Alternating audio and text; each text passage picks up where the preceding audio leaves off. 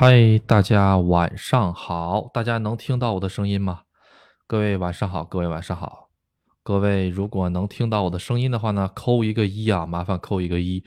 今天晚上这个平台稍微有点奇怪呀，今天晚上稍微有点奇怪啊。这个阿杜这边一开播的时候，下面就显示的是一个小时多了，哎，很奇怪。算了，就先这个样子开播吧。应该是一个平台 bug 啊，应该是一个平台 bug。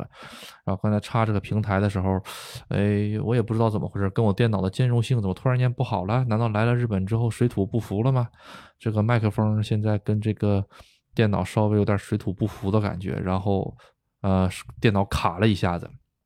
平台直接给卡掉了，啊，然后现在呢，就是说重新登一下子啊。好，咱们现在稍微等一下小姐姐啊，我后台联系一下小姐姐啊。嗯，声音怎么样？各位各位听众朋友们，这个声音怎么样？觉得？嗯，这个希望各位能给我一个这个回复啊。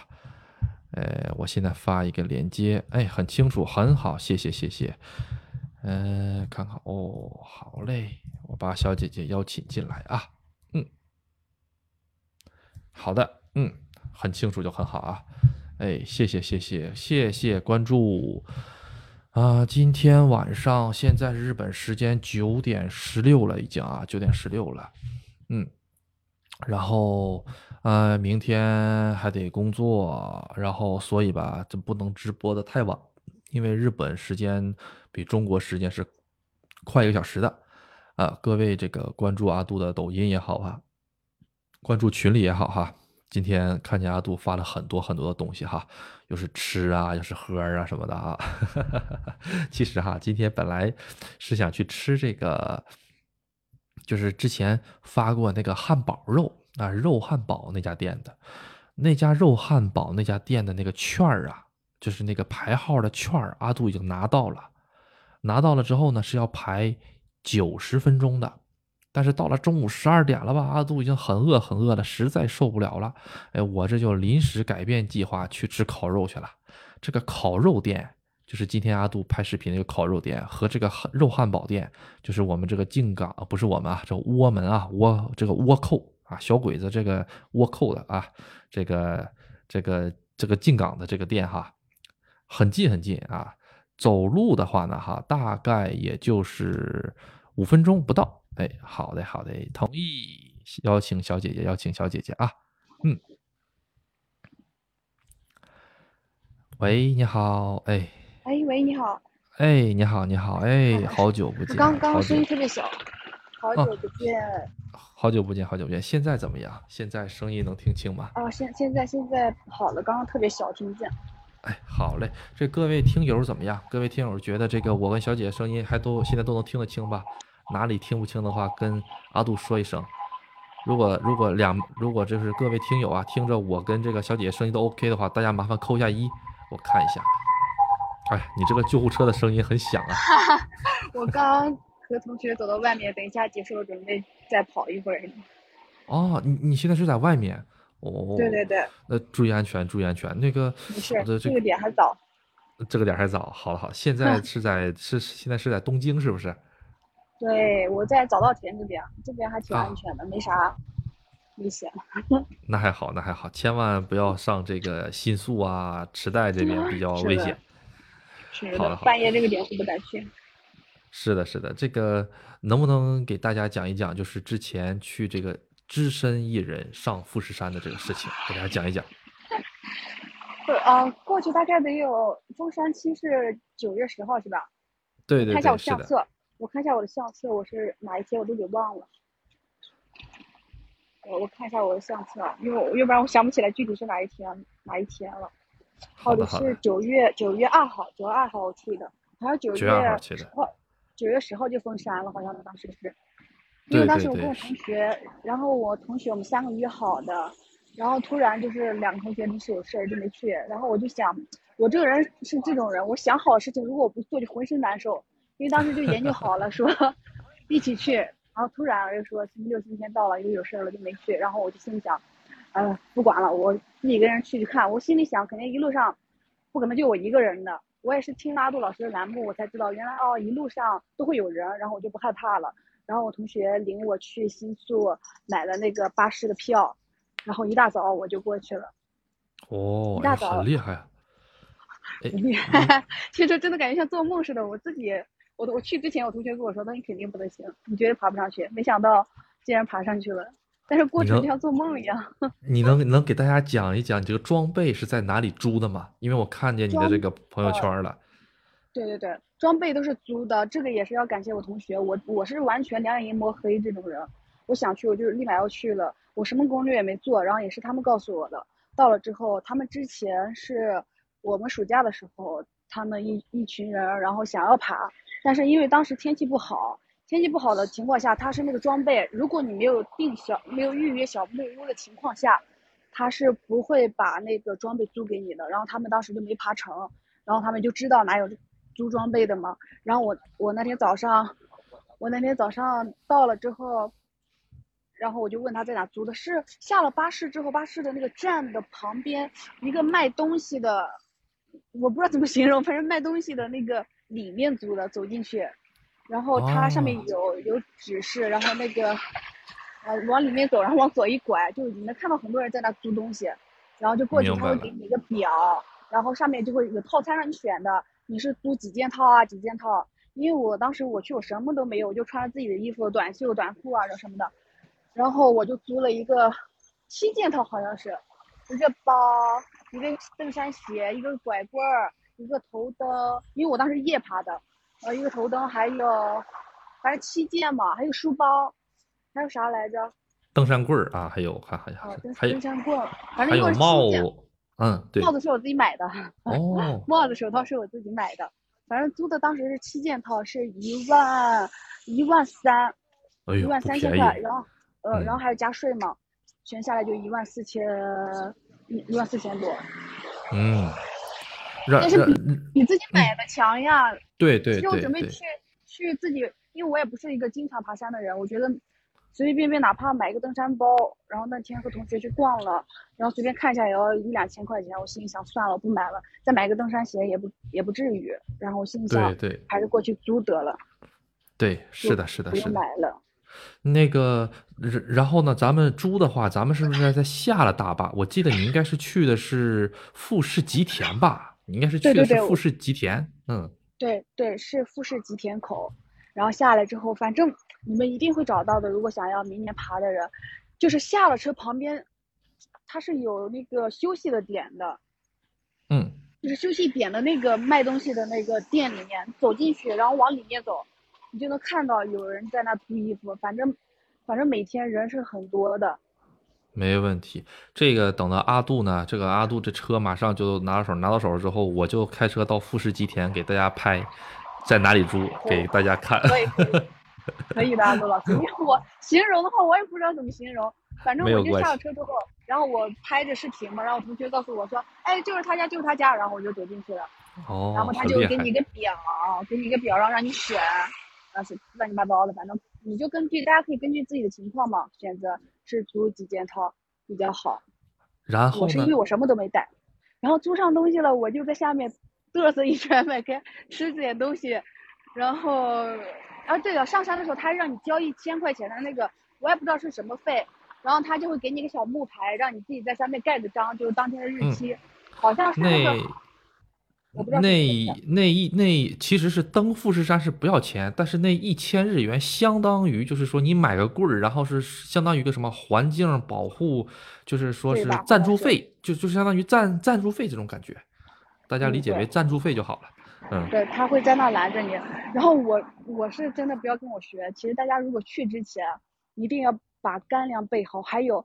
一定不要带那么多没有用的东西。我真的就是一个人过去的，什么我都没带。然后我误以为，但吃的大家最好是先准备好过去，因为富士山那个那个富士吉那里并没有便利店，我以为有便利便利店，你知道吗？因为我的车 又很早，是早上七点多的巴士。哦。然后我我就睡一直睡到就是急急匆匆去赶车那种状态，然后我就没没去便利店买吃的，以至于导导致我到 山上半夜。半夜的时候，我吃的全吃完了，我都快饿死了。我当时心里想，完蛋了，爬不上去了。但还好，就一路上也遇到了同伴，然后给了我吃的，不然我感觉我就爬不上去了。挺好，挺好。你应该是从这个富士，呃，富士吉田的五合目往上登的，对不对？对，对，我以为那有便利店呢。没有，没有。我同学跟我说有租衣服的，我心里想那肯定是有便利店的，我就什么吃的都没买，我就冲冲过去了。冲过去之后，然后想到那边确实也有卖东西的，但是不是那么全，只有简单的吃的，比如说巧克力棒啊，然后能量饮料呀。应急食品这一类的，对对对，不会有那么多好吃的，比如饭团呀，乱七八糟东西给你买。我就，然后我就买了三根士力架，当时，然后买了，呃，三袋那个小果冻一样那个能量饮料。嗯，啊，我明白，日本这边经常会有的，嗯。对对对，便利店里都有。然后又买了两瓶两瓶矿泉水，我又背不动。确实，我说。确实不要买太多东西，不要让自己太负重，因为他那个就是确实就像阿杜老师说的，前面五丁目到啊五是五什么来着？是五啊五五合目五合目哦五合目五合目到六合目之间，它都是那种沙沙土状的沙石状的，然后过一过六丁目之后就开始爬的了，真的是需要手脚并用的那种了。你租的那个小棍儿你都用不上了，真的只有下山的时候才能用上。然后手套大家一定要买。嗯，明白了，明白了，很好。然后你在这上山路上遇没遇到过什么好玩或者是一些惊险的事情，分享给大家？好玩的，我我我我按我自己来理一理，其实已经过去啊，没事没事没事，记性都不太好，我都是翻我相册，我现在边边翻相册，我才能想起来之前的事儿，都都注意安全，注意安全啊，在这个道边注意安这注意安全。我看我是早上不是早上七点多坐车到的嘛，然后到那都已经快呃十二点了，呃十二点了。然后我租了东西之后是十二点，我就拍了照片。然后我吃了一碗面，然后一点我大概是一点半，然后开始登往上面爬的。哦，不是两点，两点，两点，两点，还是下午还是晚上？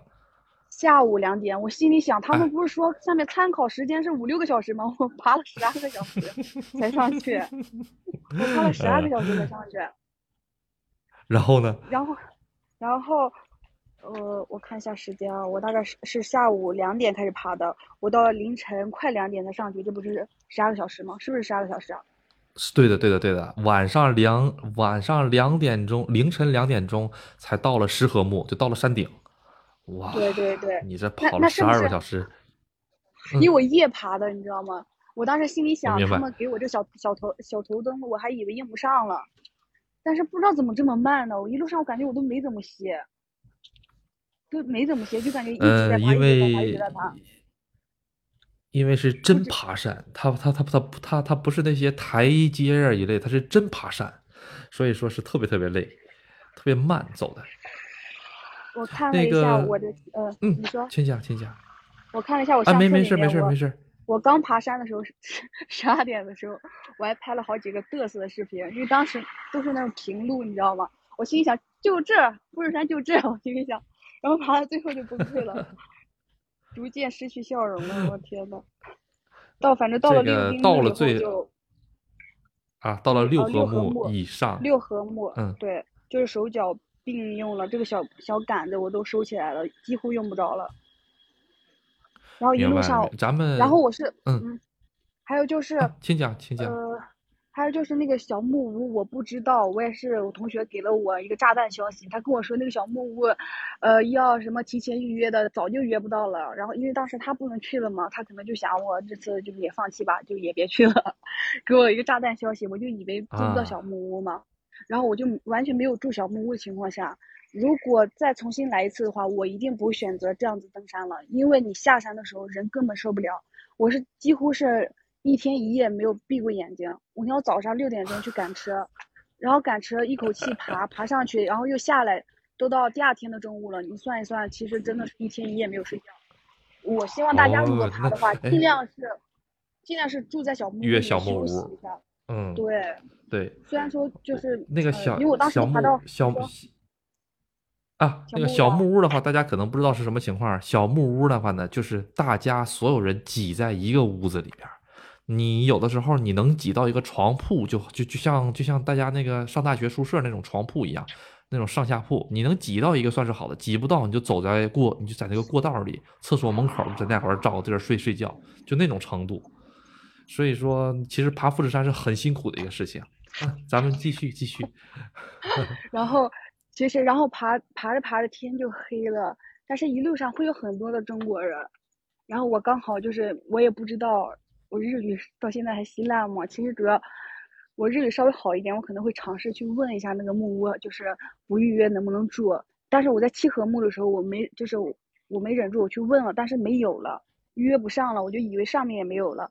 然后我一直自己爬呀爬，从七丁目呃爬到八丁目的时候，我就遇到一个遇到两个中国的小男孩，然后从那开始我就开始跟他们结伴了。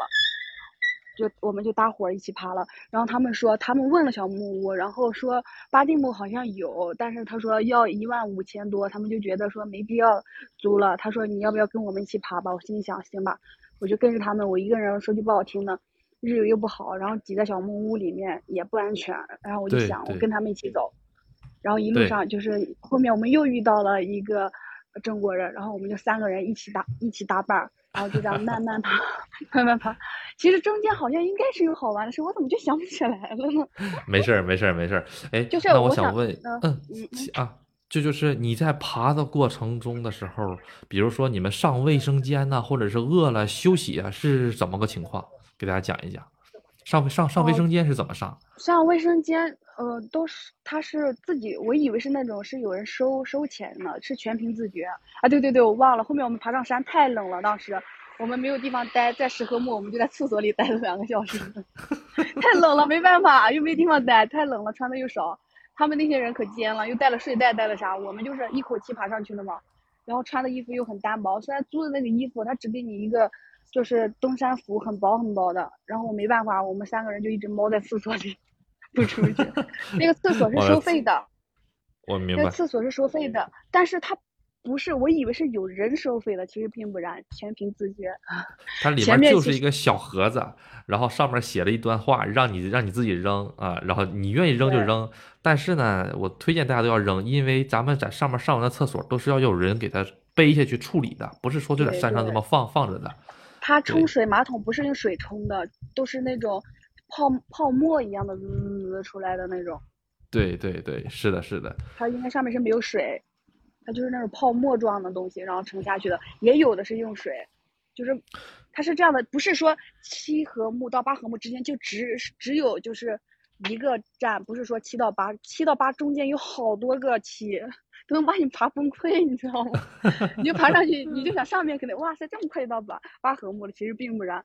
然后就爬好多个七合目才能到八，然后爬好多个八合目才能到九，哦，就这样，很厉害，很厉害。哎，你真的是很厉害啊，敢说敢干啊！这么年轻的一个小姐姐，自己啪啪啪啪就干富士山，来回十几个小时。那你到了山顶之后，看到了第二天的夕阳了吗？啊，不是夕阳，不好意思啊。我没有选择看，我没选择看，因为我当时第一很久没睡觉了，然后我在想。在迎着太阳的暴晒下山，那就太难受了。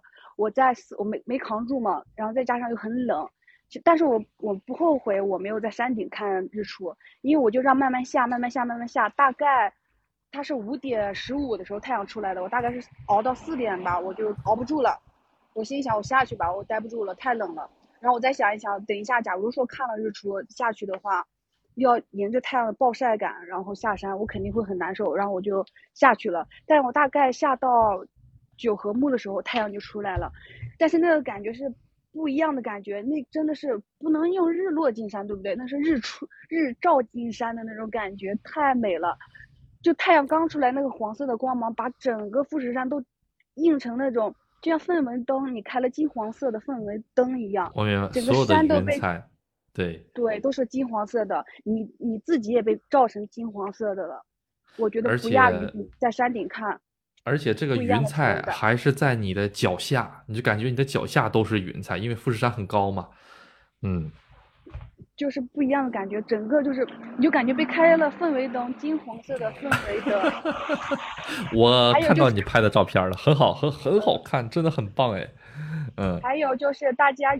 就是还有给大家一个意见，就是你爬的过程中，千万不要负重太多，不要带那些乱七八糟用不用不用不到的，用不到的东西。因为我当时我们班有个女孩子，她是经常那种运动和爬山的女孩子，她尝试过，她尝试过，她尝试过登过一次，但她放弃了。她登到八合木的时候就放弃了，因为为什么？她负重太太大了，她带了很多没有必要的东西，比如小帐篷呀什么的。其实你根本就用不到那些东西，然后它还会给你造成很大的负担。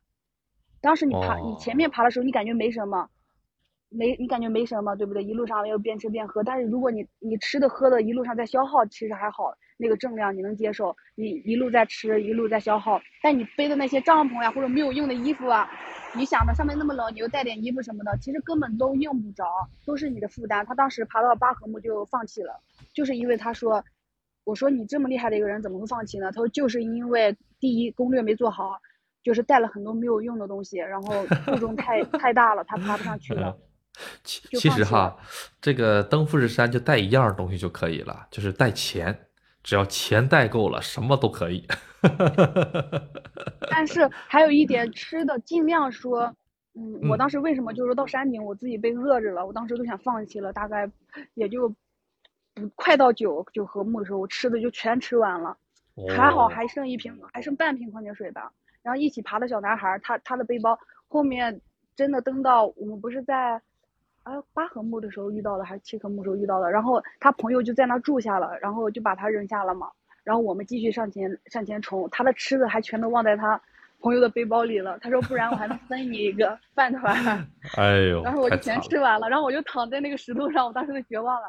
我心想要不要放弃，然后就这样忍着靠着喝水，然后一直爬爬到十十合目。我当时心里想就是为什么没有多买，没有多买的原因就是因为他们说了山上有的卖，对不对？但是但是到点了他们就关门了，你要记住，尽量就是趁着天还亮的时候，假如感觉发现自己的吃的不够了，就是在那个商铺里买一点吧，就是七合木啊八合木那个休息的点买一点。我当时就感觉。我以为是一直都开着的，所以我就没买。我心想，我到哪个和睦饿了，我就在哪买。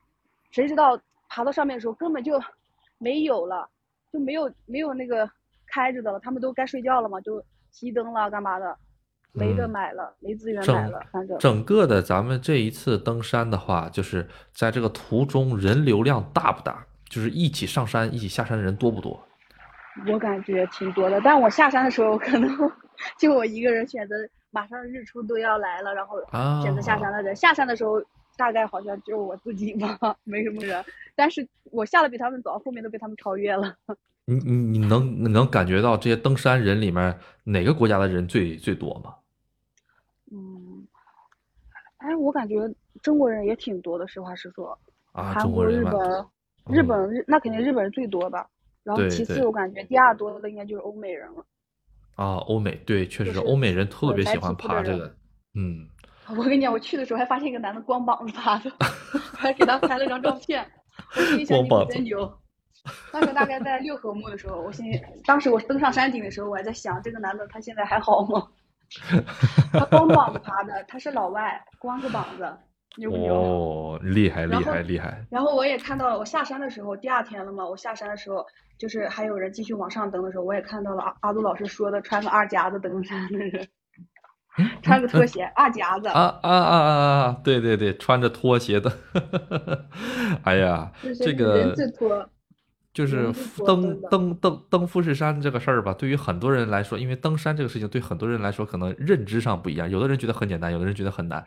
就比如说阿杜在这个太对，就像我一样，我我请讲请讲，没事儿没事儿。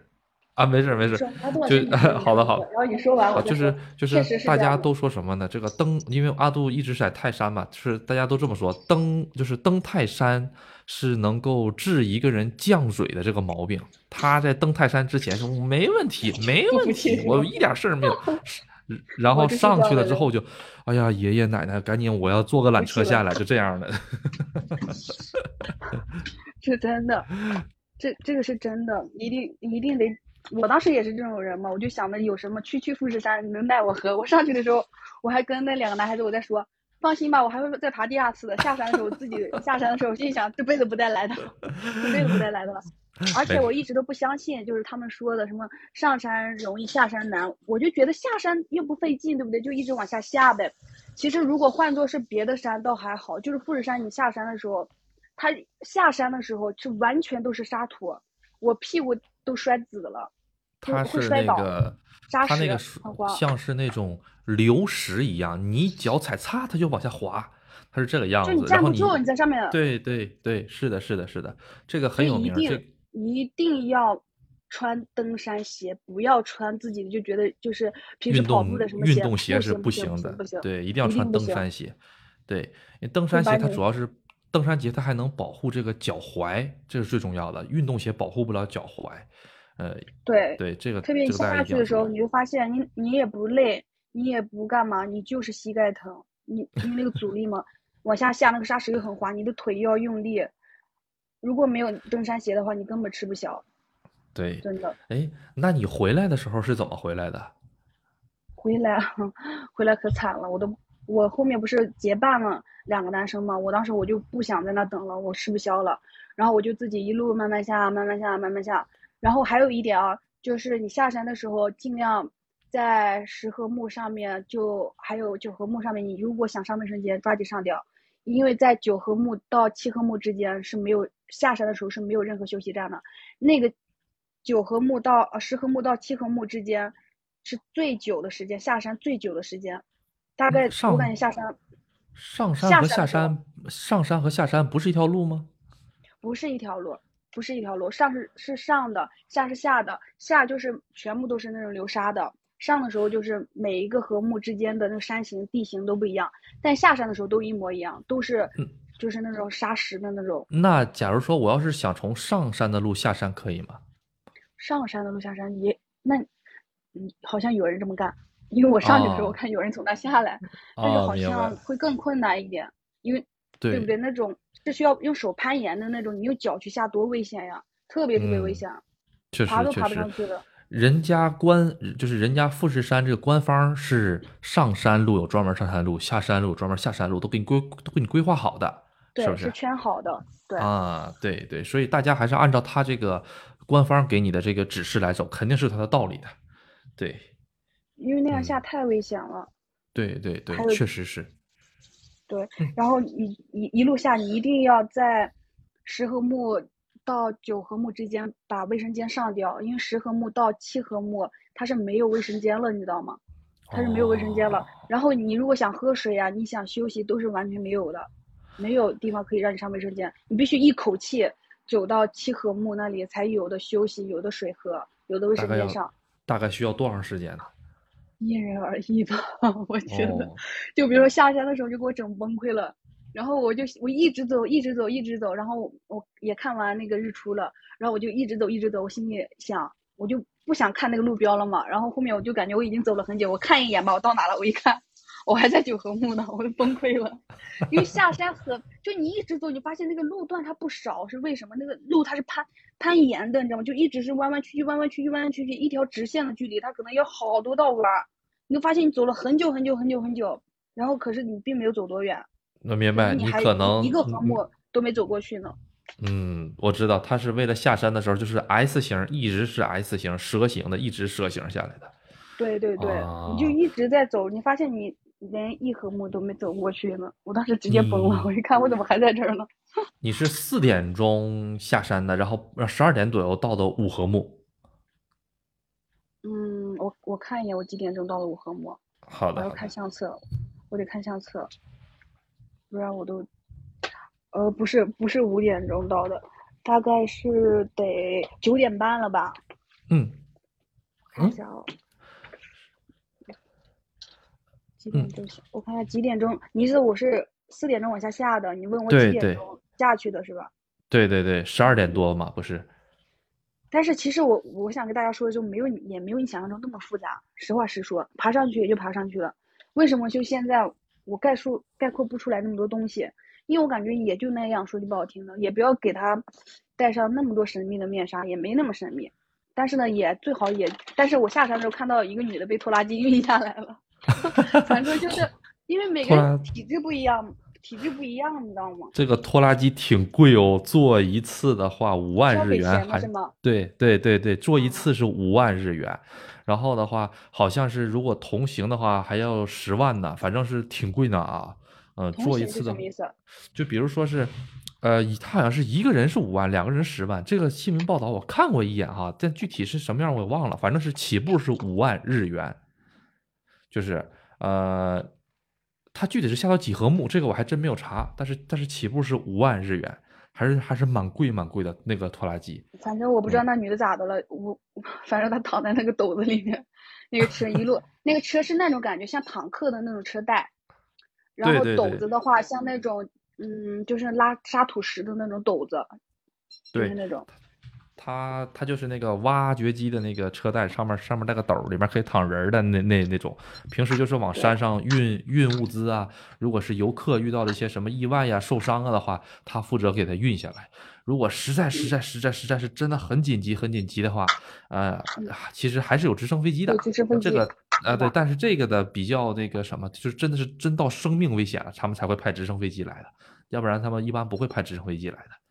对，反正我也不知道那女的咋的了，她反正她是一路上就看到她自己吧，被那个就是拖拉机 给运下来了。估计估估计是对自己这个没有没有做好这个计划吧，登上这个山。因为怎么说呢，我我在我的认为当中，我觉得是没什么，就你只要就是一直蹬，闭着眼睛一直蹬，反正总会上去的。但是因为每个人体质不一样，然后它上面也会有提示。它上面 我不是体力好，我就。因为到晚上了你不知道，你就一直在爬呗，就感觉也挺好玩的。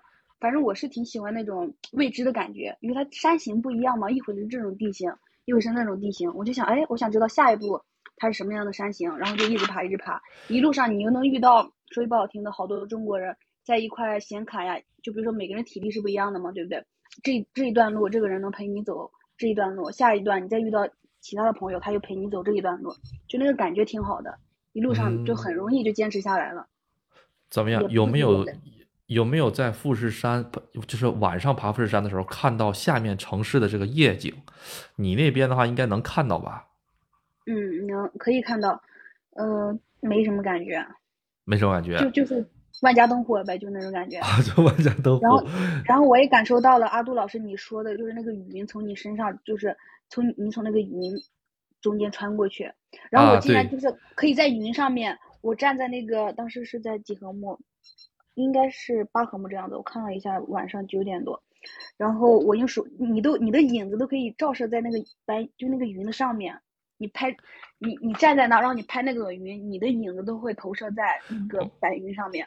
我明白，那个那个那个云可能可能就在你的脚边儿，对，那个云可能就在你的脚边儿。它就跟你面对面，对，你就直接你被那个云包裹了那种感觉。对，啊，因为海拔比较高嘛，嗯，那你回来的时候，你你也是坐这个大巴回来的是吧？回来时候没坐上大巴，那个票，哦对，还有大家一定要提前买，啊，一定要提前买票，不然你第二天，但是但是你首先也不好评估自己能多久下来，对不对？我还以为我上去，他们官方不是给的时间什么六个六到八个小时还几个小时来着？那我爬了十二个小时，对不对？那是奥运会的，嗯，对，那个是专业运动员的时间，咱普通人就按两倍来计算就可以了。对，然后你就不好提前买票，因为你也不知道你大概几点钟下来。但是如果你不提前买票，你几乎别想了。反正我也挺不理解的，这么大个富士山，为什么一个小时才一班车？真的是不理解。没事，到了其实到了五合目的话呢。就可以通过打那个出租车，或者是这个其他的一些坐公交车的一些手段，只要是能到公交车也是一个小时一班，一个小时一班，只要能只要能到富士吉田市，你就自由了。只要能到富士吉田就可以了。出租车的话也能叫，但是比较麻烦啊。你要么呢是你要是白天下了山的话，你可以拜托这些这些就是呃店里面人呐，麻烦麻烦让他们叫个让他们叫个车呀之类的。还有就是我选择的时间，可能我是选择下午爬，我这个时间点就面临很尴尬的问题，就是得夜爬。有些人他是这么规划的，大多数的人是这么安排的：下午五六点开始爬，然后爬到个七八合目的时候，他们就住在小木屋里面，对，然后睡到晚上就是必须恢复一下体力嘛。三点三点三点那样吧，大概是对。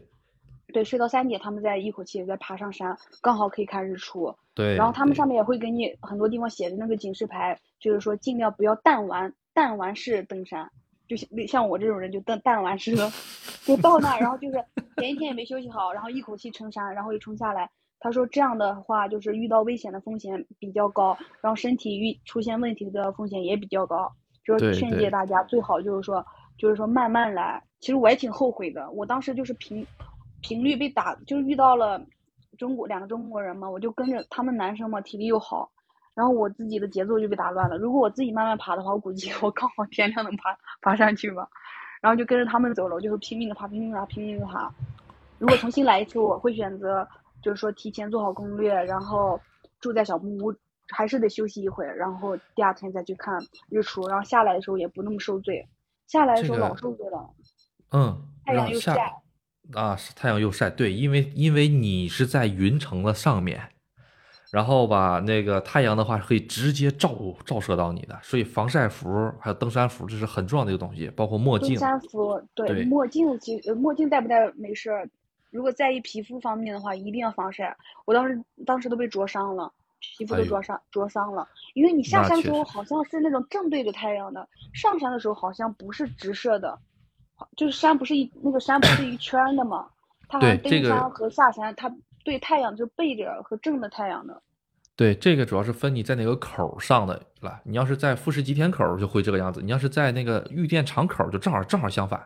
玉电场口的话是上山的时候有太阳，下山的时候是背对着你的，因为它正好是一百八十度倒过来了。啊。对，然后大概到七合目的时候。然后它会有个指示牌，一个是往富士吉田走的，还有一个就是阿杜老师你说的那个叫什么口来着？富士宫口，是不是？对，是两个，对，两个岔开了，然后一条路就是往这边走，就是到那个地方的，然后从这这条路走，然后就是到富士吉田的。是这个样子，它其实这个每个口和每个口之间的这个景色是不一样的，就是在这个富士吉田口，主要是能看到日本的这个南阿尔卑斯山。南阿尔卑斯山是在日本一个，就是南阿尔卑斯是什么呢？就是说啊，大家大家知道那个欧洲的阿尔阿尔卑斯山吧？南阿尔卑斯山呢，其实就是日本的一个山脉，类似于这个欧洲的那个阿尔卑斯山外外外观呐，这个耸立的那个尖儿尖儿，然后上面都是雪层啊，特别像阿尔卑斯，像欧洲那个，所以叫南阿尔卑斯山。那个东西就在山梨县，离富士山其实就是旁边，就在它旁边。然后，呃，在那边能看到这个，但是如果是在我们这边的口，包括那个富士宫口，还有御见场口的话，就能看到骏河湾的这个海，就是海面。你有的时候天气晴朗的时候，你能在富士山的这个五合目啊，从五合目也能看到，往上也能看到，看到那个海里，就是那个月光倒映的这个大海，这个感觉是另一个感觉，嗯。看看你想看你想看什么了，要不下一把的话，你上这个富士山口啊，上我们玉电上这个玉电场口，你再来一来爬一次试试。我一定会再来一次的。我就是我不是上山的时候跟小伙伴们说，我说一定会再爬第二次的，因为这次我感觉就是第一，就是就是太就弹丸式登山嘛，人很疲惫的。然后我下山的时候，内心又发誓再也不来，不可能再再来第二次了。但是休息就是那个累的那个劲缓过来之后，在家睡了一整天。缓过来那个劲之后，然后又想，我一定会再爬第二次的，而且感觉也有滋味儿。嗯啊，请讲，请讲。对，没。然后上山的时候也遇到一个大叔，他是一个中国人，但他在日本定居了好几十年了。然后他给我们出了很多攻略，告诉我们怎么走，就是因为他看我们是小孩嘛，然后就告诉我们要小心。然后我把我的灯，就是因为我怕电池没电了，那个头灯当时晚上我把头灯调的很很暗。他说。他说：“你一定要把头灯打开，这样不然的话那样子会很危险，因为每个人的就是就是步调不一样嘛，有的小伙伴可能走得比你快，然后你在哪里他们找不到你方位，而且脚下的那种石头也不安全。”他说：“一定要把头头灯打开。”然后他他说他是每一年，他说疫情那两年是不是封山了呀？对对对对对，疫情那两年是封封山的。嗯，他说疫情这两年他没爬。以往的时候，他是每一年都爬一次，每一年都挑战一次自己。然后我们就问向他请教，说怎么会想要每一年都都爬一次呢？他说，因为每一次的感受都不一样，他他每一年都会挑战一次自己。确实是每一次看到每一次看到风景也都不一样。下一把的话，这个可以来看看这个大海的这边，这个这个看看郡郡郡河湾的这个这边的这个富士山，又是不一样的感觉。这个玉电厂口，因为这个玉电厂这边也也有个登山口，就是虚轴口嘛。玉电厂这个口呢，实际上是最最缓的一个口。它是最长距离、特别缓的一个口那个富士吉田就你们走的那个口那个口是最好爬的，是吧？对对，它是属于一个什么？它是开发程度最高的一个口就是说很早很早很早很早之前，大家就就从那个口往上登，因为那个呃，我阿杜以前节目里讲过吧，那个富士五湖里面有一个叫做精进精精进湖。是吧？就在那个富富富士五湖，精进湖在西湖旁边嘛。精进湖就是当年古代的日本人为了登富士山的时候，就在那个地方先洗身子，把自己洗得干干净净了之后，哎，净化心灵、净化身子了之后，然后从那个地儿开始登，一直登到这个从这个富士吉田口一直登到这个五，登到这个石河木，登到山顶。这条线是以前古代日本人就一直登的这条口，所以所以是开发程度最高的一个口，所以很多游客呀也都喜欢到那边，对。那下次一定要挑战一次，阿杜老师，你有没有想过爬呀？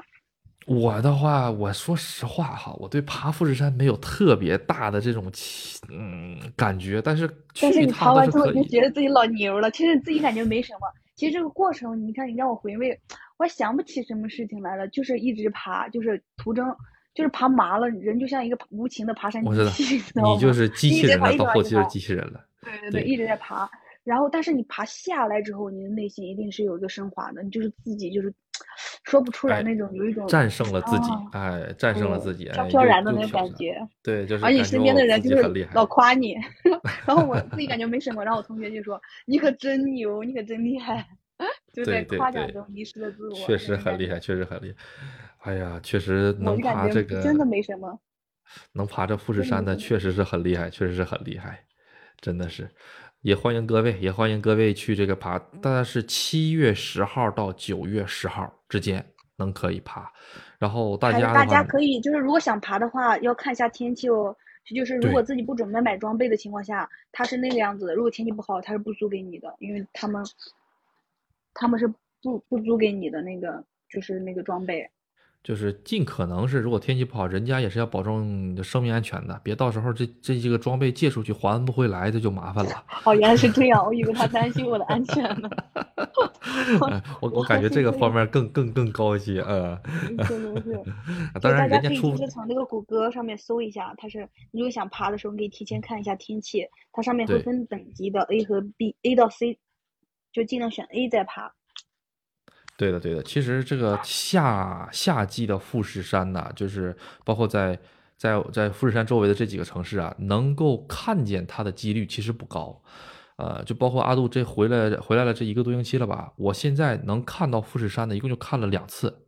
这一这一个星期我能看到它的，一共就看了两次还是三次，一半以上的几率是看不到的。昨天前天阴呃，昨就被云挡住了是吗？对对对，有的时候呢，只能看到一个是，只能看到一个下面的一个底座，哎，看不到山尖，山尖全都是云彩。有的时候呢，什么都看不见。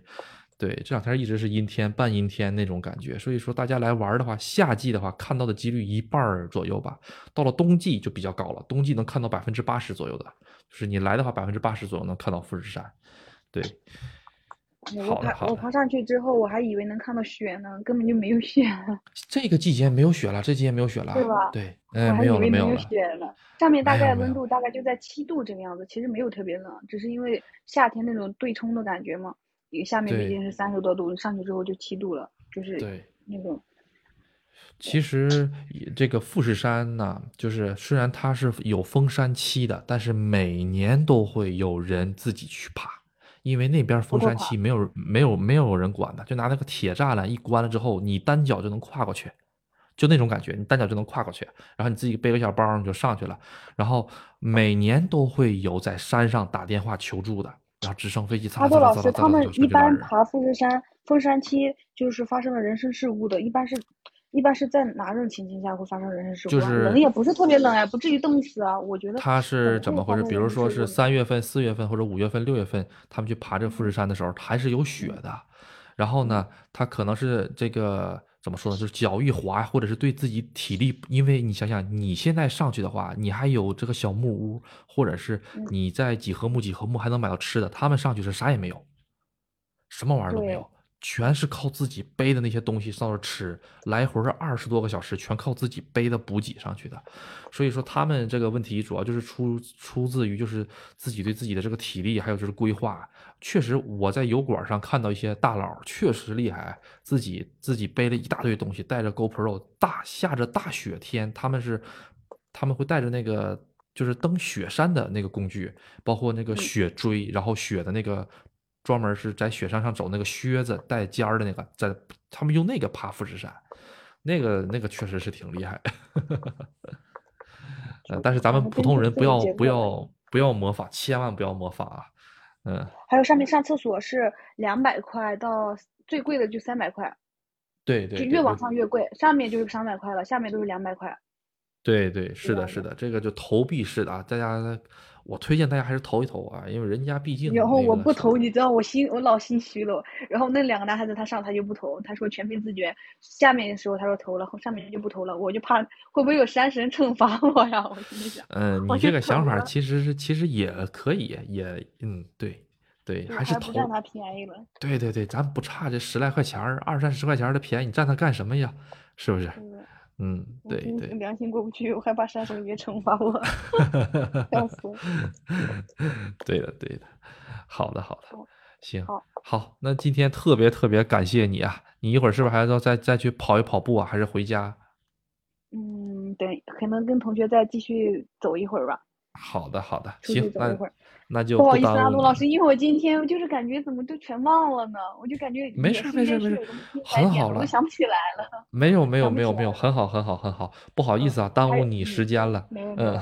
还有就是大家一定要记得，就是不要负重太多，真的会是压力。到后面我后期你累的点就是那个背包，没有别的点。其实爬上去。没有特别累，就是那个包给你的那种压力感，让你有时候会想放弃。真的。哎，山上信号怎么样？信号我是上山有信号，下山没信号，不知道为什么。啊，后面不是我不是找不到回去的。嗯。对，阿杜老师不是问我后面怎么回去的吗？然后我不是没买到大巴票嘛，然后后面你让我打车，我手机到下面五合目是没信号，一会有信号，一会没信号。然后后面我就是我不是当时遇到两个中国小哥哥嘛，我先下来了，然后我在车站那里一直等，一直等，没买到票，然后他们都从山上下来了，然后他们带着我坐了那个，呃，坐着电车回来的。哦，那挺厉害，挺厉害。所以吧，这个时候就啊，我知道，从这个坐公交车到这个呃富士吉田站、富士吉田车站，然后再坐这个电车回去的。嗯，对，那个公交车要坐一个多小时呢，它要绕一大圈。对，对，对，对，是的，是的。如果我劝大家，如果你排在最后面是没有座位的话，呃，没有座位的话，你最好等下一班，因为你爬完山已经累得受不了了，然后你还要再站一个多小时的公交车，我估计你会崩溃的。对，是的，是的，容易急眼。然后吃的尽量就就带那种能量型的、能量型的饮料啊，能量型的那种，比如说士力架这种吃的，对。又不重，然后不占地方，又管饱。好的，好的，好的，行，谢谢你，非常感谢，非常感谢啊。好嘞，阿杜老师空了，然后你来东京，你来东京，我们聚一聚。好的，好的，好的，谢谢，谢谢。没事，你来，你来村里，或也欢迎各位朋友啊，来来这个村的时候跟阿杜打个招呼啊。呃，好的，好的，嗯，那晚那个，嗯，好的，好的，晚上注意安全啊，晚上注意安全。好嘞，拜拜。没有，没有，拜拜，谢谢，谢谢。好的，这个非常感谢这个留学生小姐姐啊，这小姐姐特别的厉害哈，自己一个人就咔咔咔咔咔登到了这个富士山山上哈，啊，她这个精神呐也好，或者说是她这个毅力也好，真的是特别值得我佩服啊，我真的很佩服她，我是不敢。呃，大家稍等一下啊，阿杜去这个接杯水，马上回来。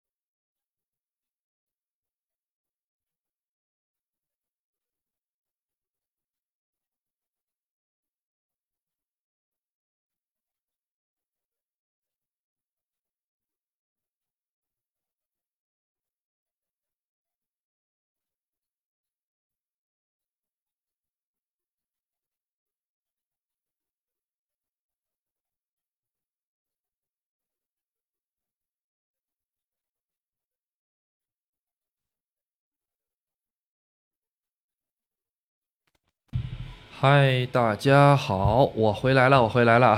嗯，这个这个小姐姐哈，她是九月二号登的山哈。她九月二号的时候，阿杜还不在这个村儿里面啊。说实在的啊，当时她也是跟这个阿杜说了，当时阿杜要是在村儿里面，要是有车的话，就直接去安排去接她了，这都没有问题。所以各位，这个如果来这个就是怎么说呢？玉电厂这附近呢，如果遇到了什么问题的话呢？啊，就给阿杜说一说啊，阿杜有时间肯定会去帮忙的啊。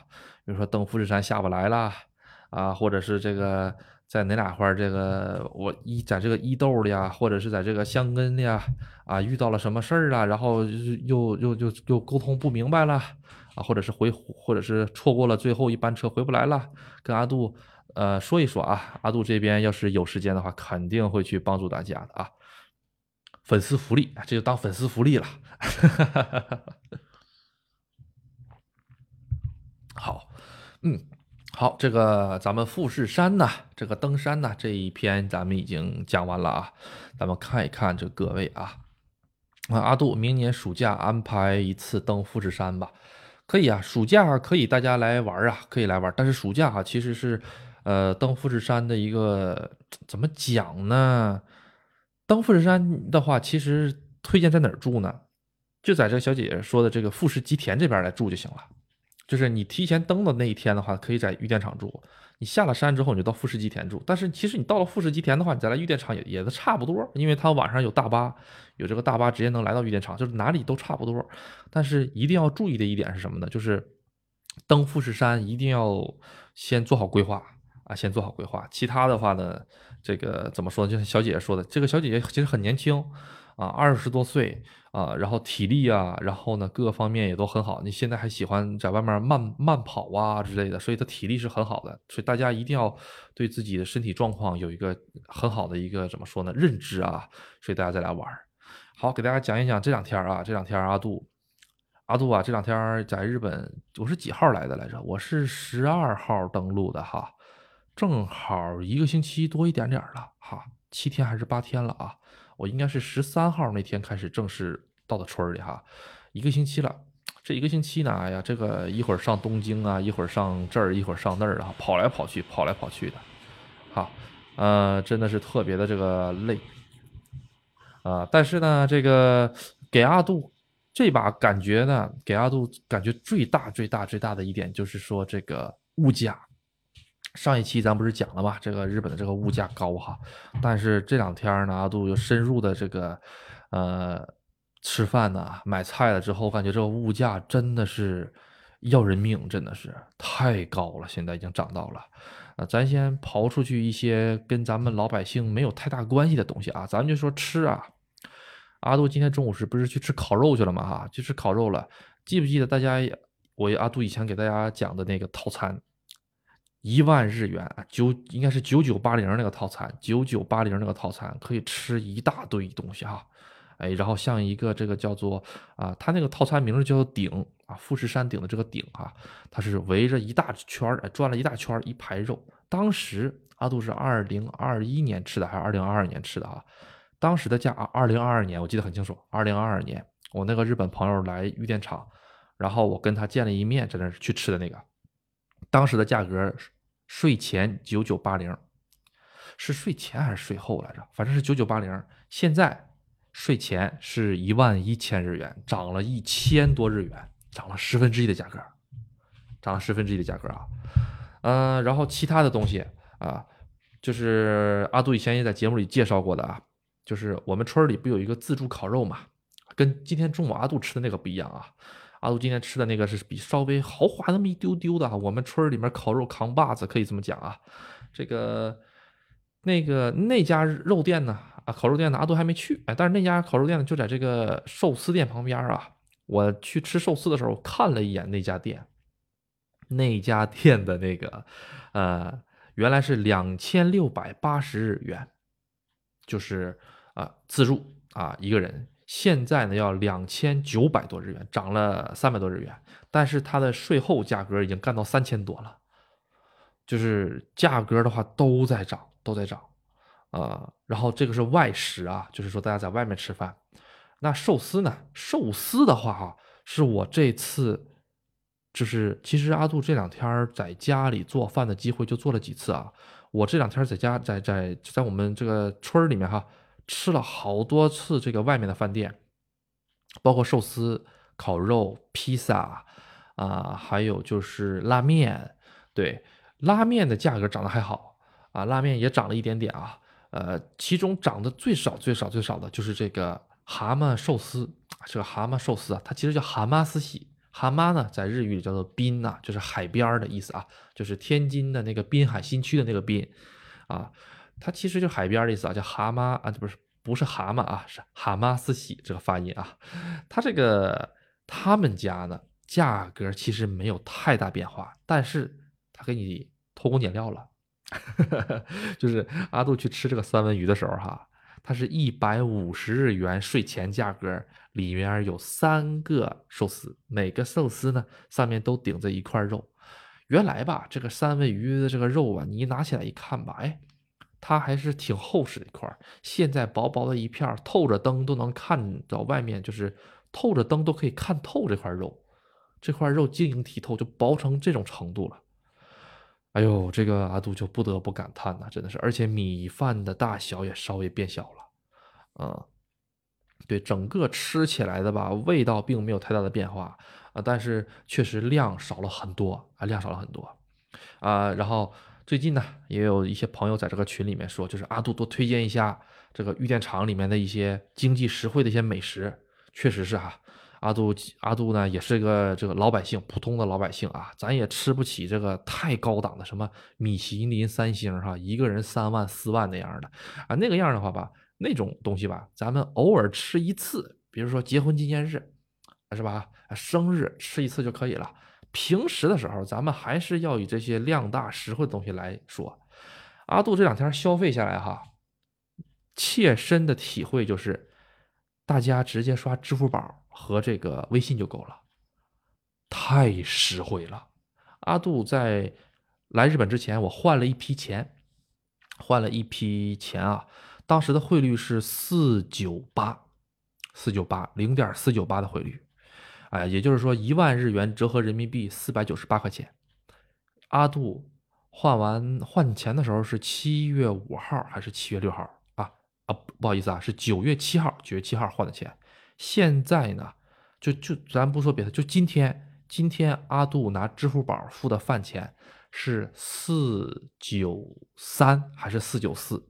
就在四九三和四九四之间，一万日元大概差四块钱，也就是说啊，比在阿杜银行换的还要合适，而且是实时汇率。是大家来吃饭的时候，这些连锁店直接刷支付宝，啪就可以了，你就直接。大家听我的节目的朋友们，一定要记住两个单词，一个叫做阿里 pay。阿里 pay 是什么呢？就是支付宝。阿里 pay 为什么叫阿里 pay 呢？因为支付宝的总公司是不是阿里巴巴呀？是吧？啊，不管它现在是什么状态啊，它是不是跟阿里巴巴有关系啊？阿里阿里嘛，是叫阿里。这个 pay 呢，在英文中就是付钱 pay，哎，所以呢，这个 p a y pay 嘛，所以呢，这个支付宝就叫做阿里 pay。阿里 Pay 就可以了。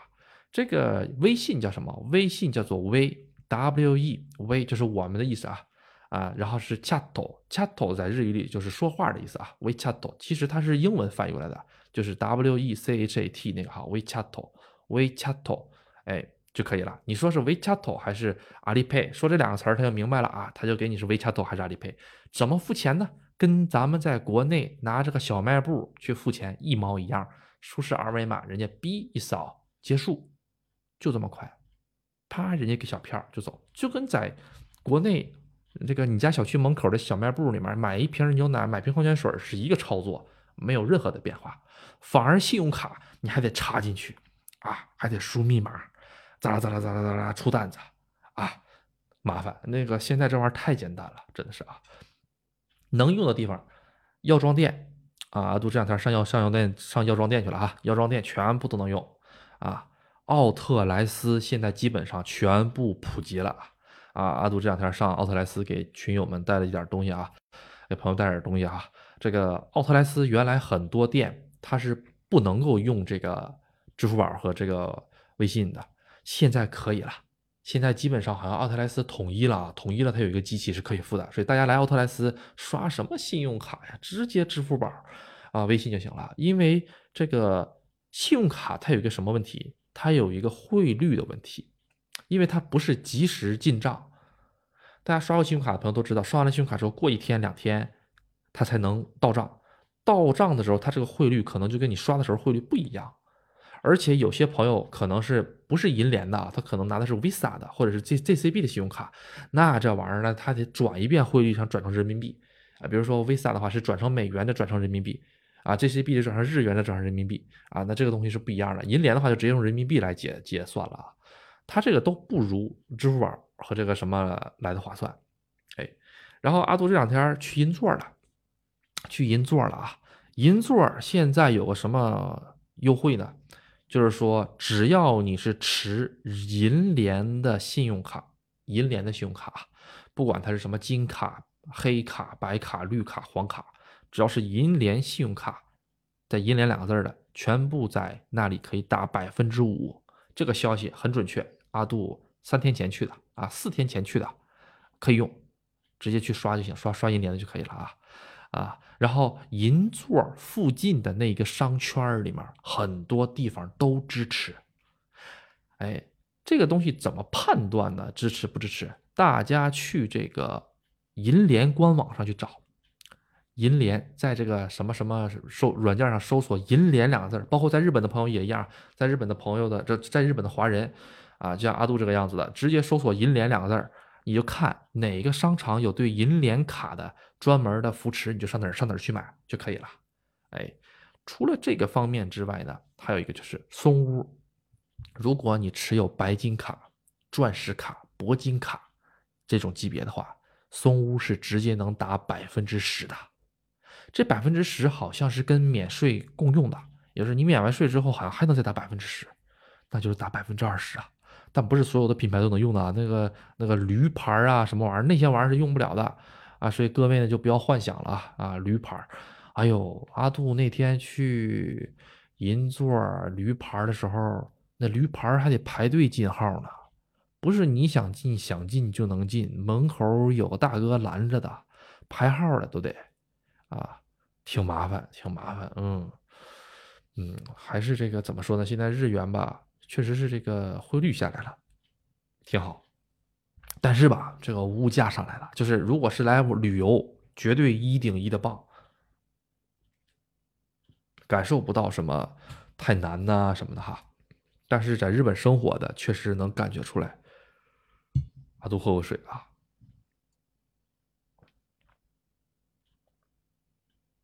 阿杜昨天兜里揣了三万日币，一千五百块钱。现在一张整票子都没有了，不知道花哪儿了，啥也没买啊，就普通吃吃饭，啊，买买就买买生活用品就没了，就不知道花哪儿去了。这儿一千两千，这儿三千四千的，一会儿啪啪啪啪啪就进去了。嗯，所以日本现在真的是挣钱挺难的啊，花钱挺简单的。嗯，你说挣钱难这个事儿，其实阿杜这把回来了之后，呃，也打听了一下这个平均工资哈。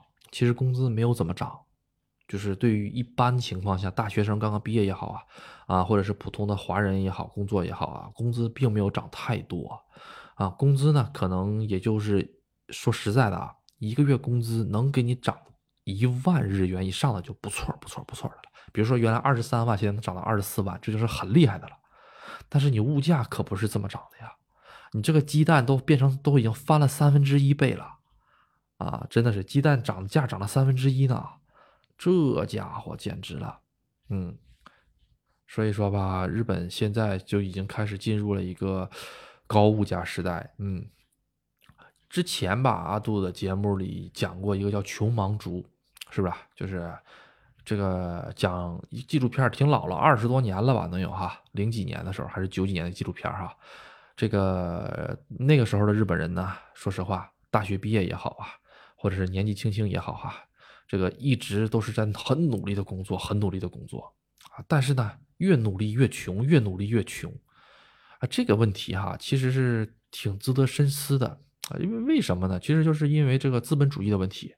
对，资本主义的问题。资本主义的一个问题是什么呢？就是说它会保证这个呃店主商家的最大利益化，它并不会搞，它并不大会考虑老百姓活得好不好的问题啊。所以说那些穷忙族的人，他们就会陷入到一个恶性循环里面，拔不出来自己啊。比如说很简单，我在东京租一套房子，就现就现在来说吧。我在东啊，不能说东京吧，咱就拿拿阿杜来举例子。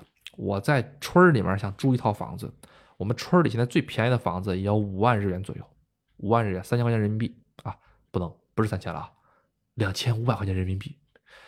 这汇率看的是低啊，但是你其实挣日元花日元的话，感觉不大出来。两两千五百块钱人民币啊，五万日元啊，但是这五万日元的起步的钱不是五万日元。你首先需要这个押押押押金吧，一个月，好，然后房房租的话呢，有的时候是一个月，有的时候两个月，这变成十五万了。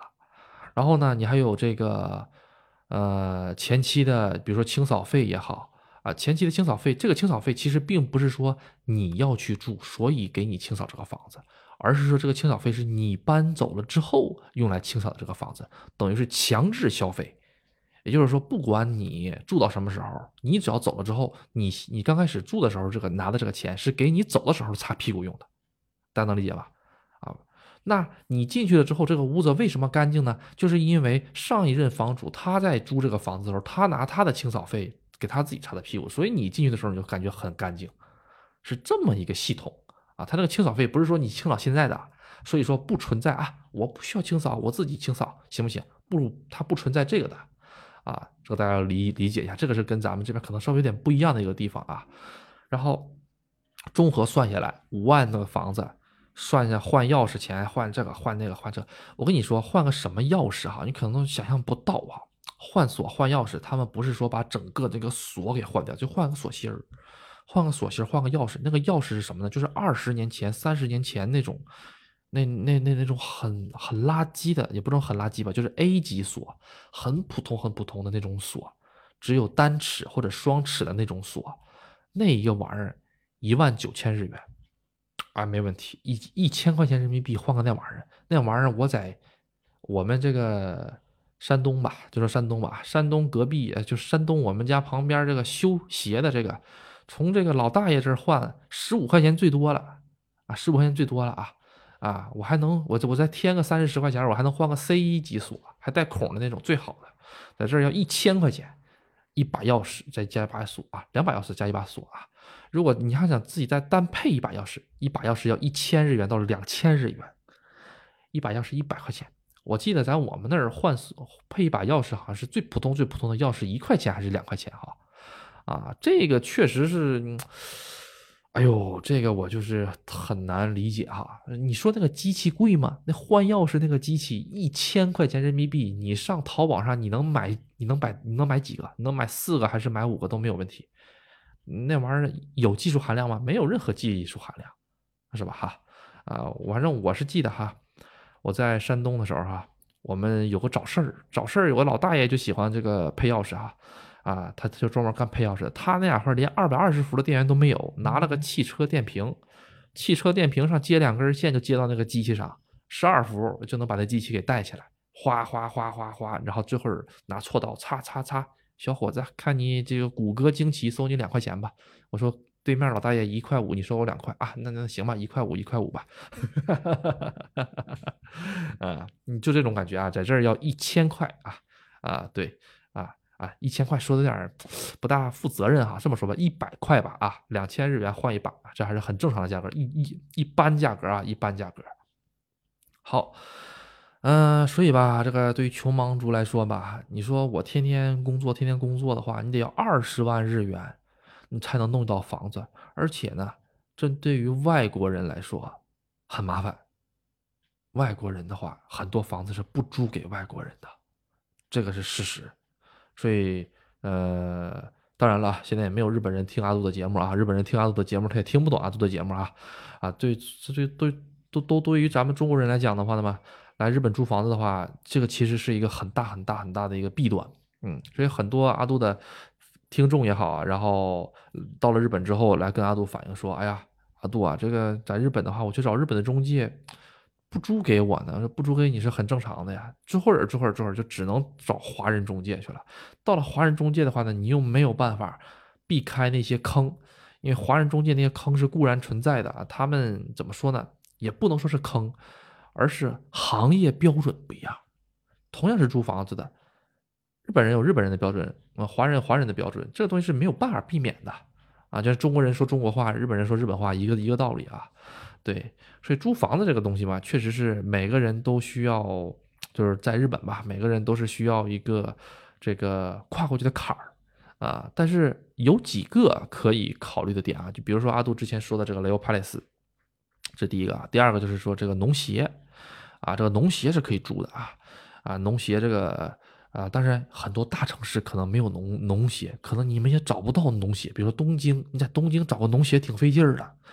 跟我们这个跟这个农村不一样啊，这个农村的话呢，这个农协哈，我跟你讲，这个占地面积也好啊，这个牌匾也好啊，是相当厉害的啊，等于是这个当地的这个，呃，不穿警服的警察这种感觉啊啊，嗯，哎呀，这个大树说的这个猪 U R U R U R 是什么？嗯。好这个等一会儿啊，看看回复是什么。嗯，哎呀，怎么讲呢？反正是给阿杜最大的一个感官啊。对对对对对，租团地，对，租团地也可以啊。团地是向这个市一所提交的啊，就是说你去租这个，你去这个房屋中介的时候，你可以问有没有团地啊，然后呢，人家会给你介绍团地的啊。这个东西，这个这个也是可以的。就是一些怎么说呢？私人的很多的一些房主吧、房东吧，他不愿意租给外国人。这个倒不是光针对于咱们啊，针对所有外国人都是一样子的。啊，对对对，是农协的，农协是 J A J A。好，嗯，各位还有什么想问的问题吗？嗯，大树住的就是团地房，不要保证人，不要押金，没有换钥匙费。哎呀。合适合适合适，哎，那个大树的话，能不能这样这个样子吧？等到咱们私下聊一聊，什么时候来介绍介绍大树你在日本的这个遭遇也可以，我来采访采访你。嗯，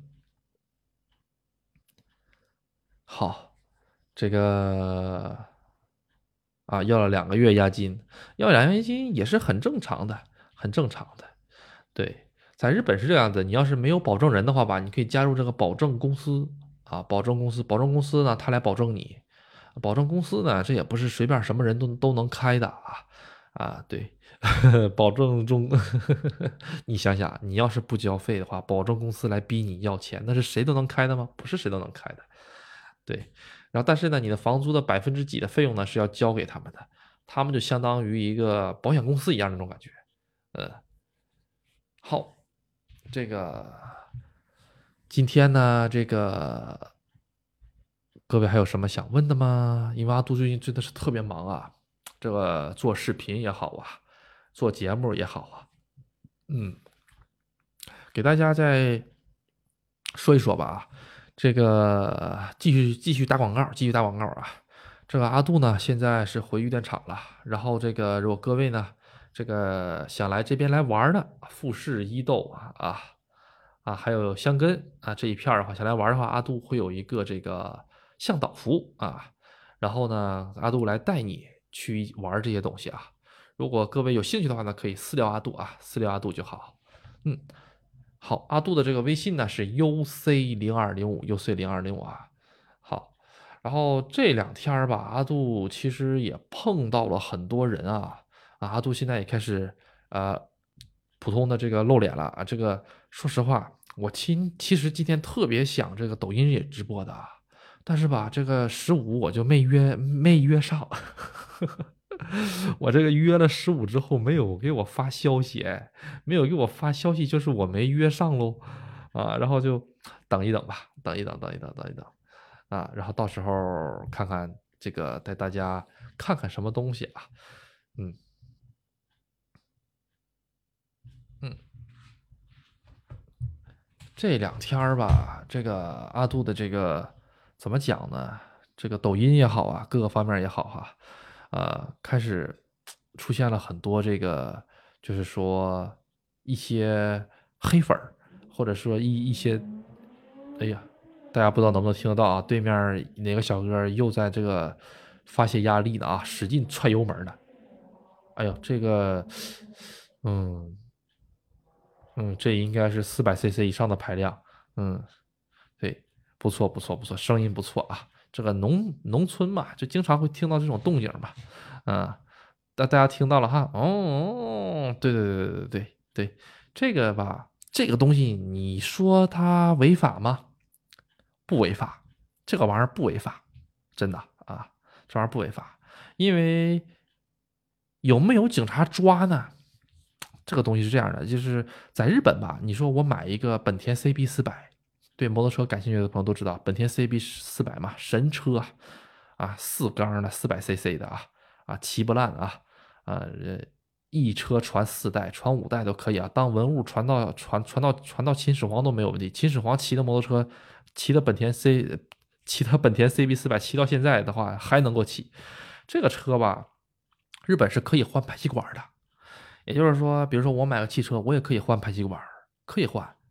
但是你要换的话呢，你得换认定的排气管，就是日本的这个对于汽车的改装这方面相当宽容的啊。比如说你这个脸，比如车标，你把车标摘了都没问题啊。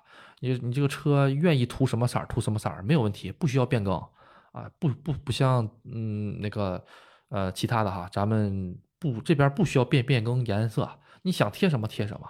你想给它装尾翼，装尾翼；你想给它从十六寸轮毂给它改成二十二寸都没有问题，没有人管你啊！只要你车检的时候，你把轮毂拆下来放上就行了。所以在这边经常看到一个什么呢？牧马人啊，牧马人啊，啊，他在那个报车检的时候，他是小轮，他就是怎么说呢？这个轮子为为什么报车检的时候他要拆回来，知道吗？其实就是为了看速度。你在四十速的，你就是你这个脚踩的是四十速啊，不好意思，是是这个四十码的速度的时候，但是你的实际可能不是四十码，因为你的轮胎变大了。所以说你在车检的时候一定要把轮轮子换过来，然后去就行了啊，就这么个事儿。其他的时候你平时爱多爱怎么样怎么样，没有人管你啊啊，然后就会有这个声音的问题、噪音的问题。这个噪音的这个问题吧，哈，其实是呃，大家如果在这个。一些改装店或者是汽车维护店的时候，上卫生间的时候就能看到，尤其是男卫生间。男卫生间的时候，这个小小便器的上面就会贴张纸儿。啊，阿杜经常去这个 Auto Box 啊，Auto Box 是日本一个连锁的一个，呃，算是车辆维护也好啊，卖车周边的也好，它还能调减震。你还可以在那两块去买这个减震，比如说我想把这个车调高一点，调矮一点，乃至你想上空气悬挂都没问题，他家都能给你搞。你只要钱到位了，啥都能给你搞，啊，嗯，你到了那儿卫生间的时候，你到那个小便的时候，你就会看见小便器上面贴张纸，纸上写的什么呢？啊啊，不要过度改造，啊，什么能改，什么不能改，给你写的清，你那个明明白白，啊，女卫生间有没有阿杜？阿杜就不知道了啊，这个阿杜也没进去过，但是男卫生间确实是有的啊，啊，然后声音呢，它有个分贝限制，啊，多少多少线分贝之下是 OK 的，所以像刚才那个嗡嗡嗡的，你说它违法吗？不违法，不违法啊！不会有人抓你的。你就是在警察局门口汪汪汪汪，兄弟，你拿那玩意儿来测分贝，你测合格的，没毛病，呃，就过了啊。所以说，呃，阿杜这边的话，村里吧，声音还小一点。你等到这个过节的时候，哎呦，这个这个情绪发泄大队就来了，从东京也好啊。从这个神奈川也好啊，城里面呢就会来了一大批骑什么哈雷呀、骑大牌呀，啊，什么都是一都是公升级往上的车啊。到了这个农村之后啊，就使劲轰油门啊，汪汪汪汪汪汪汪汪汪，那轰的简直了，那耳朵晚上都睡不着觉。从两三点一直轰到四五点，就在警察局门口轰。因为阿杜原来那个家就在警察局旁边吧，啊，现在阿杜这个家呢，旁边呢没警察局了，但是有消防局。这个玉电厂小山消防局就在我们旁边啊。今天阿杜还看见这个消防车嗡嗡嗡嗡嗡嗡出来了，哎呀，直接逆行啊，擦擦擦，过十字路口的时候拿个大喇叭啊，你们都让一让，我现在要左拐了，我现在要左拐了，你们都让一让，我要左拐了，喊个几分钟啊，然后那个哎车赶紧都让一让，让一让，然后这么走。哎呀，正在这个时候呢，就给旁边这些车吓得打开双闪，打开了双闪之后，就赶紧往这个边上边上窜。这个东西呢，是驾校的时候就会学。哎，阿杜，阿杜啊，虽然摩托车驾照是换的啊，但是汽车驾照是正儿八经从学校里考出来的。所以当时上学的时候，人家老师就说了，遇到只要听到幺幺零、幺二零的声音，不好意思，阿杜喝口水啊。只要听到这个幺二零、幺二零的声音，打开双闪，往道边靠，使劲靠就对了。哎，这个东西不靠的话，这样子，它有考试的啊。这个东西，如果你在考试的时候。假如说你就点儿背，因为它是有路试的啊啊，跟咱们考试一样，都是要在这个大道上考试的啊。它这个考试不是靠机器考的，咱们比如说是我看到这个新闻啊，说是有个有个大卡车挡住了那个考试车辆，后来那个考试车辆在后面等了四个小时才过去，是吧？有个这个事儿啊，他那个不是靠机器的，他那个是靠人的，人家那个驾校教练就在你旁边坐的，然后拿个本儿你就走。他他他给你给你给你打分儿，打完了分儿之后呢，当你最后最后最后，哎，那个到了那儿之后，教练说 OK 没有问题了之后，这个教练，然后呢就跟你说没问题，你你过了，然后教练呢就回去了，在在校长办公室呢一顿折腾，出来给你拿张纸儿，毕业了，你就拿着这个纸儿，然后呢你就可以上这个驾照中心去换驾照了，啊，因为阿杜是没参加过这个理论考试的，所以直接就换驾照了。参加理论考试的朋友们拿这张纸儿是参加理论考试，理论考试之后，然后呢就可以当天拿到驾照。对，他是上午八点钟就考试，八点还是八点半考试，中午就能拿到驾驾驾驾驾驾驾驾驾照的。这阿杜嘴嘴有点打瓢了啊，嗯。好，咱们呢差不多吧，今天就先这样吧，今天就先这样吧。呃，下一期吧哈，其实阿杜还是想采访一些人的哈。我呢，跟这个小泽，小泽的这个我的那些人里面第一个那一位那个人呐，那个朋友已经取得上联系了啊，啊，估计下个星期左右吧，吃吃饭，阿杜看一看能不能把他 这个申请下来，哎，跟他沟通沟通，看看能不能出现在视频上，哎，然后呢，真人的方式哎出现在视频上啊，这个样子我感觉会更好玩一些啊，啊。因为阿杜讲的所有东西都是真的啊，都是可以抓到真人，抓到真事儿的啊啊，所以说嘛，就一步一步的啊，跟社长呢也已经取得好联系了，现在就是在等茶叶，你不能空手去见社长，你说是不是啊？这跟社长这么长时间没见了啊，社长，我给你拿个塑料袋儿，嗯，茶呢？啊，我在邮邮着呢啊，这阿杜的呀，阿杜还有两箱货，现在还在，今天到日本了吧？应该明天、后天、大后天应该就能到了。然后会跟社长见面，哎，然后呢，接下来的这个故事的发展呢，大家就敬请期待啊，啊，到时候会有什么事情呢？也在会在这个直播间呢，跟大家一起聊一聊。嗯，最后呢，这个各位还有什么想问的吗？如果有什么想问的，可以现在提哦，因为这个星期六哈，看一眼时间啊。一二三，星期六能不能直播？阿杜不确定，有可能能直播，啊，有可能能直播吧？嗯，有可能能直播，也有可能直播直播不了。阿杜尽可能会直播，哪怕只有一个小时，阿杜也是尽量想给大家直播一下子的啊。